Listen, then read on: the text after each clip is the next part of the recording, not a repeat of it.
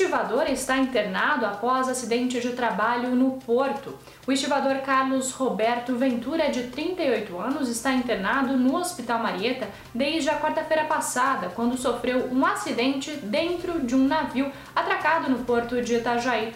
Carlos estava fazendo o desembarque de um container quando uma peça avulsa caiu sobre sua cabeça.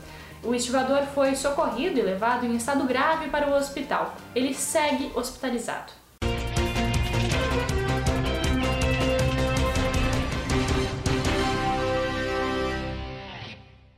Família é feita refém durante assalto. Uma família foi feita refém durante um roubo no bairro Perequê, em Porto Belo, no final da tarde de domingo.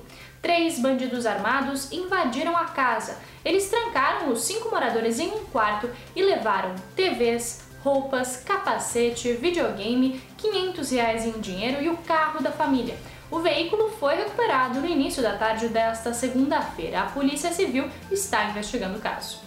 Biblioteca Municipal vai passar por reforma geral. A Biblioteca Pública Municipal e Escolar Norberto Cândido Silveira Júnior passará por uma reforma geral. O investimento será de 866 mil reais e deve começar logo após a assinatura da ordem de serviço, com prazo para conclusão de cinco meses.